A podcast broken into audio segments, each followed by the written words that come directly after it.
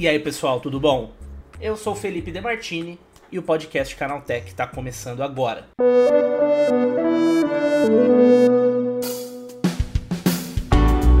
A sétima edição do Prêmio Canaltech já está no ar. Chegou o momento de prestigiar as marcas e produtos que mais se destacaram em 2023. E esse ano ainda vai rolar um sorteio de 5 super prêmios. Tem PlayStation 5, tem computador, tem vale compras. Para saber mais, leia o regulamento em prêmio.canaltech.com.br. São as últimas semanas, não perca tempo. Acesse prêmio.canaltech.com.br. Corre!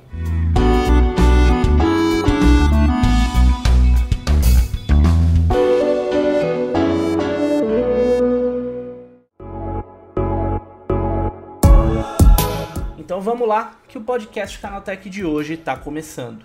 Sejam todos bem-vindos e bem-vindas ao podcast que te atualiza sobre tudo que está rolando no mundo da tecnologia. A Microsoft anunciou na última semana o que ela afirma ser a maior revolução nos teclados em quase 30 anos. A partir de agora, os modelos focados no Windows terão um botão dedicado à inteligência artificial Copilot. A ideia da empresa é ajudar a popularizar a IA e facilitar o uso desse sistema, tornando ele acessível apenas por um toque. Os primeiros modelos com o botão Copilot devem chegar ainda nesse ano, eles estão sendo demonstrados lá na CES e inclusive já tem novidade para o Brasil, já que a Positiva anunciou um notebook focado no mercado corporativo que traz essa tecla integrada.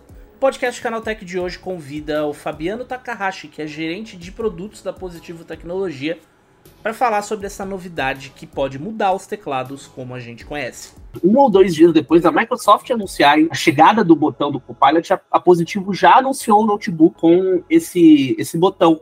Houve um contato com a Microsoft? Como é que foi esse trabalho? E como que ter um botão físico no teclado, né, é, é, é uma grande mudança, porque o teclado é o mesmo faz décadas, né? Verdade. Como que ter esse botão novo ajuda a integrar a inteligência artificial ao sistema, mas ao mesmo tempo não trabalho para não causar estranheza uh, no, no, usuário que está chegando agora, às vezes até que não conhece a tecnologia.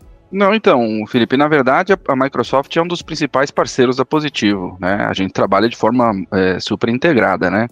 Então, é, a gente já vem discutindo muitas coisas relacionadas à inteligência artificial. O ano passado, 2023, foi um ano ponto de inflexão, se a gente quiser olhar assim, né?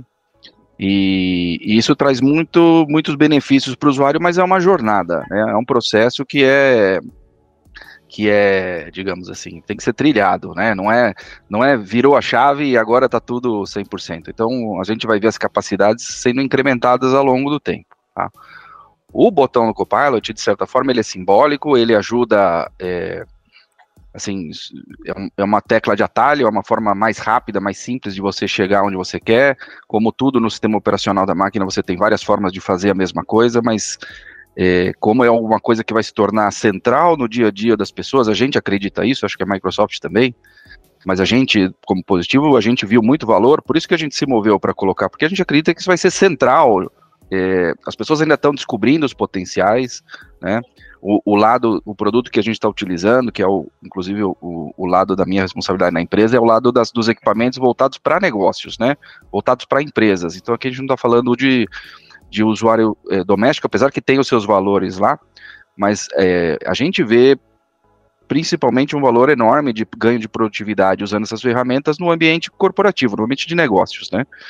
Então, assim que foi proposto essa possibilidade, porque isso não é uma obrigatoriedade, é uma possibilidade, a gente viu muito valor e falou, não, vamos adotar já, porque é, é algo, como eu falei, a inteligência artificial no negócio das empresas vai se tornar algo central, e você poder ter acesso instantâneo simplesmente com um clique é, é, é muito bom. Tá? Como a gente está numa jornada e as pessoas ainda estão se ambientando, existe tanto o usuário mais bem informado, aquele que acompanha, né, o, o de vanguarda, que está antenado, esse talvez veja menos valor agregado, mas a grande massa ainda está escuta falar, não sabe bem o que é isso. Alguns já experimentaram meio que na curiosidade, porque o amigo falou, mas nada sério orientado à produtividade. Então, isso vai aumentar, isso vai se tornar. As pessoas vão, vão ver muito valor, porque todo mundo tem aquele problema de. É, não encontro o arquivo. Eu vi, eu vi, essa informação em algum lugar, aonde que ela estava? Que ela e perde tempo abrindo o arquivo, procurando arquivo. Esse tipo de coisa com o passar do tempo, o Copilot vai ajudar sobremaneira, né? Você vai pedir informação, ele vai te responder. Então, é, a gente vê como um início, um passo, uma jornada. É, existe o caráter simbólico, como você falou, os teclados não mudam há muito tempo, é, mas existe também essa questão de incentivar as pessoas a adotarem, porque vai, elas, elas vão observar muito ganho de produtividade. Tá? Então, mais ou menos, eu até faço uma analogia com a tecla Windows quando ela surgiu, né? Você pode fazer tudo que a tecla Windows faz com, com, por outros caminhos, normalmente requer alguns cliques e precisa saber onde estão as coisas. Ou você usa um hotkey ali, né? Uhum. Então, o Pilot vem nesse, nessa mesma tocada, né? Hoje você, você aperta, ele aciona e novas funcionalidades vão vir, tanto do, do ponto de vista dos softwares que vão estar, vão ter mais, mais é, digamos assim, novas, novos recursos para serem explorados, né? E, e, isso, como é uma coisa muito integrada, é legal que o teclado faça parte também, que é uma forma do, da gente interagir com aquilo, né? Para quem estiver sentado agora na frente do computador e quiser imaginar, a tecla do Copilot ela vai substituir aquela tecla de menu ali. Eu estou olhando o meu aqui, é, ele fica entre o Ctrl direito e a tecla Windows, do lado direito do teclado, ali perto das setinhas de direção. Isso é um padrão da Microsoft, vai ser assim em todos os computadores, ou a, a, eles deixaram os fabricantes livres para criar posicionamento, deixar o Copilot num lugar especial, às vezes dedicado ali em cima do teclado. Como é que está funcionando nesse sentido? A Microsoft padronizou também, né? então o, o, fabricante não é livre para escolher, mas isso é um, é um é bom, eu vejo com bons olhos, porque da mesma forma que a gente não quer né? Idealmente o usuário procurando aonde que está, como é que eu aciono, como é que eu vou, no, do, do, ponto de vista de software, aonde que está o botãozinho que eu clico para fazer o Copilot acionar. A gente também não acha legal que o usuário procure no teclado onde é que aquele fabricante colocou, né? Então isso é, é bacana. É, então é padronizado, todo mundo que quiser implementar vai implementar na mesma posição para não confundir, não confundir o usuário. Tá? Então é, é, é, um propósito importante que esteja padronizado isso, na minha visão. Tá? E nesse sentido ainda de projeto, é, eu sei que você é responsável mais pela parte é, empresarial, mas a Positivo tem uma grande tradição de notebooks com teclas Netflix, com teclas de streaming e tal. É, isso também ajuda na hora de fazer uma mudança desse tipo no teclado, é, com relação a vocês já estão acostumados a a retrabalhar o projeto do teclado como a gente conhece. E agora vem mais uma mudança. Isso ajuda, ou isso, na verdade, é, é, é, é o contrário? Tipo, agora você tem que, de novo, voltar para a prancheta e rever todas as questões do teclado. Como que é essa questão? Não, assim, para nós, como desenvolvedores, dá trabalho, né? Não é uma coisa simples, mas como é uma coisa que agrega valor para o usuário, esse é o nosso propósito, né? A gente quer fazer coisas que ajudem o usuário a terem mais mais produtividade, mais leveza, mais fluência. Quer dizer, o computador é, é uma ferramenta, não é, um, não é uma coisa que deveria ser um estorvo ou alguma coisa que ele tenha que trabalhar. Então, eu acho, eu acho que esse tipo de coisa simplifica, nós vamos ver isso como tendência. Ele, esse tipo de recurso deve migrar para todos os equipamentos com o passar do tempo. As funcionalidades vão justificar o uso da tecla, inclusive, para o próprio usuário doméstico. A gente não vê essa distinção tão clara, né? Mas é uma correlação, Felipe. Acho que precisa ser visto isso num ambiente mais eh, abrangente, que você veja, é, os computadores também estão ganhando capacidades de processamento para processamento de inteligência artificial, tá? É uma coisa que está subentendida nessa questão do Copilot, mas ela é fundamental. É, porque o processamento de, de, inteligência artificial hoje, ele ocorre predominantemente na nuvem, né? Quando você aciona e você faz um prompt, você pede uma informação, você tem um, todo um tráfego de informações, mas aquela interpretação do que você está perguntando, a resposta hoje é processado predominantemente na nuvem, por algumas questões, mas principalmente porque o computador em si ele não tem uma capacidade natural de fazer isso, né? Agora as CPUs estão trazendo esse recurso, né? Então não não estranho que esse produto que é o positivo Master N6445 que a gente é, decidiu incluir a tecla primeiro, ele vai trazer CPUs já, que são CPUs AMD que tem a tal da NPU integrada. A NPU, que é Neural Processing Unit, é, a, é, o, é o circuito dedicado, especializado para processar instruções de inteligência artificial. A gente vai ver com o passar do tempo mais programas e mais funções tirando proveito disso. E aí está tudo relacionado. Então, o Copilot aciona esse processo de inteligência, várias funções de trabalho que você vai pedir vão ser processadas localmente no seu próprio computador, outras na nuvem, dependendo do, do, do tipo de transação. Isso vai gerar muito, uma experiência muito melhor para o usuário, tanto no trabalho, que a gente vê diretamente agora, já de uma forma mais imediata, mas também na nossa experiência do dia a dia com, com o equipamento em casa. Tá? Então, coisas que são de natureza local do próprio equipamento, que a inteligência artificial ajuda muito, é, por exemplo, a qualidade de vídeo e qualidade de áudio podem ser muito melhoradas, né? Redução de ruído, é, essa questão que a gente usa muito aqui de, de é, borrar o fundo da tela, isso exige um processamento razoável. Para fazer isso de forma perfeita, existem vários recursos de inteligência artificial para reconhecer o seu rosto, entender os movimentos e tudo mais, né? e essa capacidade de processamento estando presente nas CPUs que incorporam o computador, então isso vai estender essa funcionalidade e vai tornar um negócio muito mais rico como experiência, né? Então é uma jornada, nós estamos começando essa jornada, né? Vai, vai levar um tempo, mas todos esses recursos, inclusive o botão Copilot, está integrado nesse conceito de que o PC vai entregar uma experiência muito melhor para o usuário em várias dimensões, tá? Isso se relaciona até com a minha, minha última pergunta aqui, que é no caso da Positivo, assim, quanto tempo vocês veem que o botão vai se tornar um padrão é, é, em todos os notebooks? Ou isso já está acontecendo? Daqui para frente todos terão o botão Copilot? O que, que vocês podem dizer com relação à previsão de inclusão do botão na linha? É, eu, eu não posso dizer pelos outros o que, que, os outros vão fazer, né, Felipe? Mas assim, a gente, se você acompanhar assim, na CIS a gente já começa a ver outras companhias é, mencionando e falando, tá?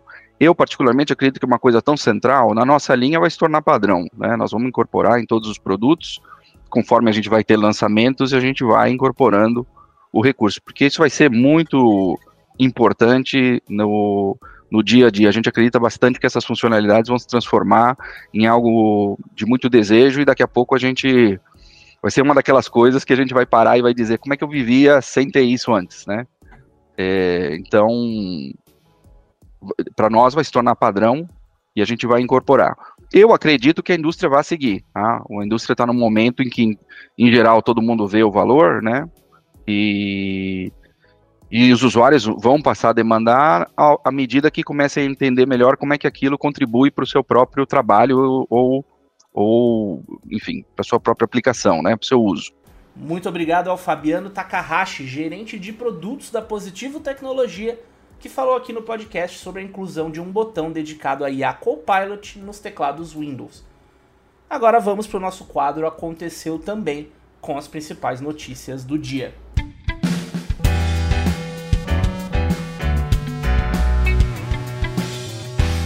Chegou a hora de ficar antenado nos principais assuntos do dia para quem curte inovação e tecnologia.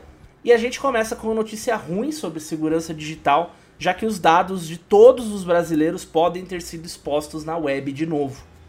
Nomes completos, gênero, datas de nascimento e CPFs de mais de 223 milhões de pessoas estariam disponíveis em um servidor completamente desprotegido, à disposição dos cybercriminosos para a prática de golpes.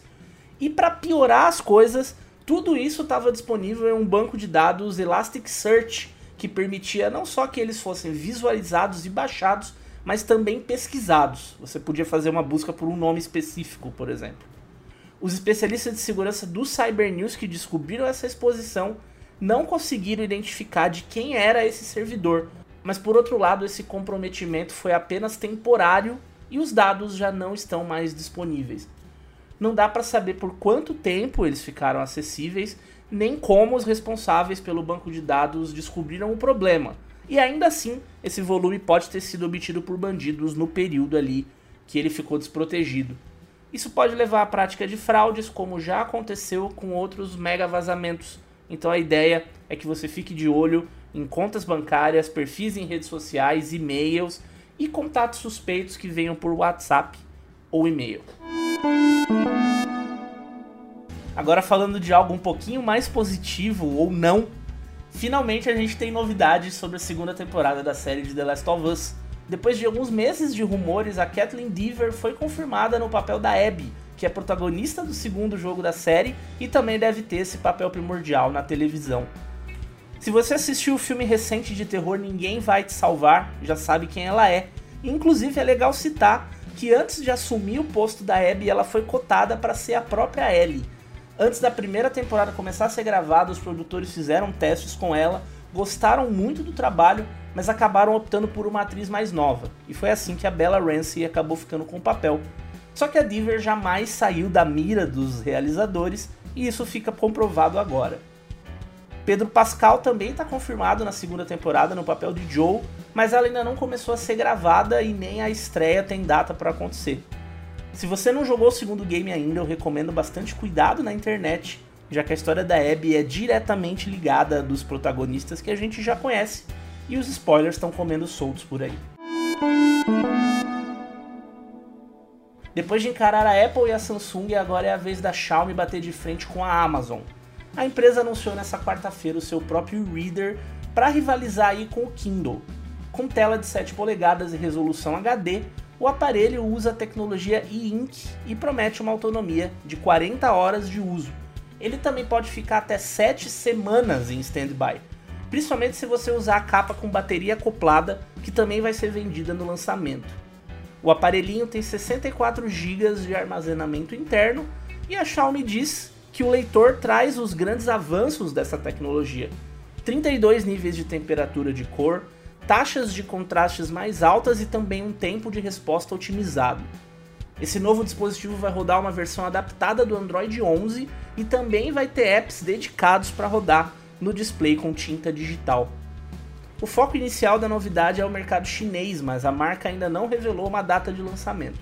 A Xiaomi só adiantou que o leitor deve custar 1.399 yuans, equivale mais ou menos a 970 reais.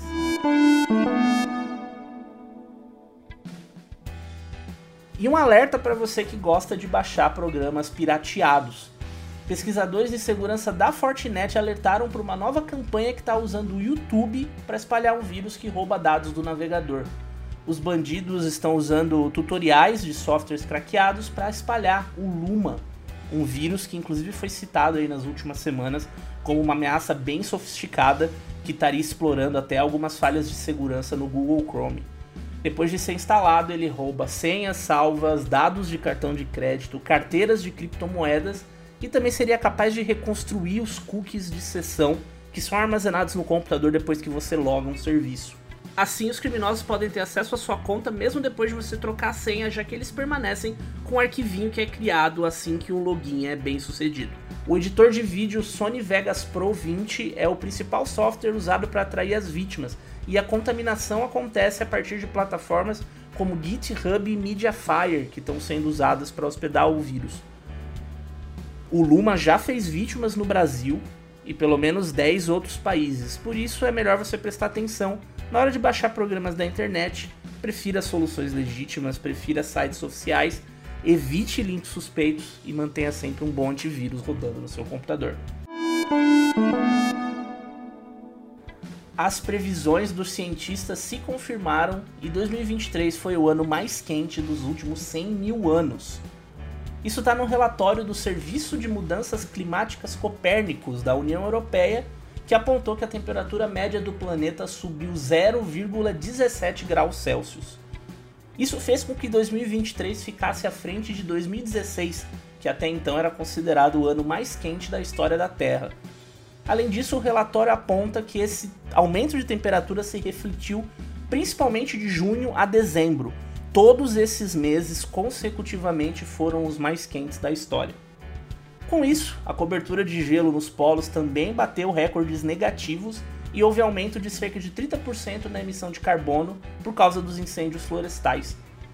As temperaturas bateram recorde de alta em todos os continentes exceto a Oceania e a temperatura da média ficou em 14,98 graus, que é 1,48 graus acima do período pré-industrial. E só para você ter noção de como esse dado é importante, o Acordo de Paris prevê que o aumento de temperatura não pode ser maior do que 2 graus acima do período pré-indústria.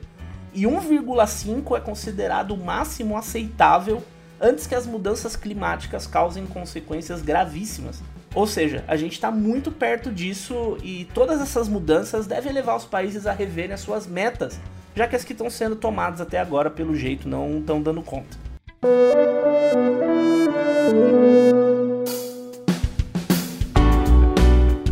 E com essas notícias e esse calor, o podcast Canaltech de hoje vai chegando ao fim. Não se esqueça de seguir a gente aí no seu aplicativo de podcast preferido.